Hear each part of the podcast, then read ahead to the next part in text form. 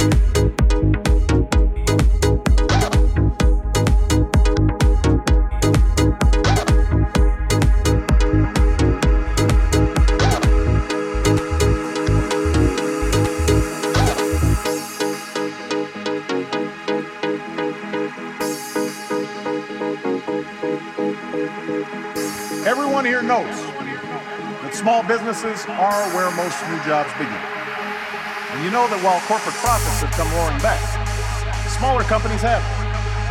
So for everyone who speaks so passionately about making life easier for job creators, this plan's for you. Pass this jobs bill.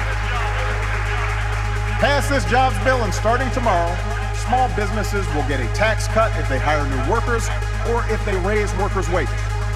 Pass this jobs bill, and all small business owners will also see their payroll taxes cut in half next year. If you have 50 employees, it will provide it will provide a tax break for companies who hire new workers.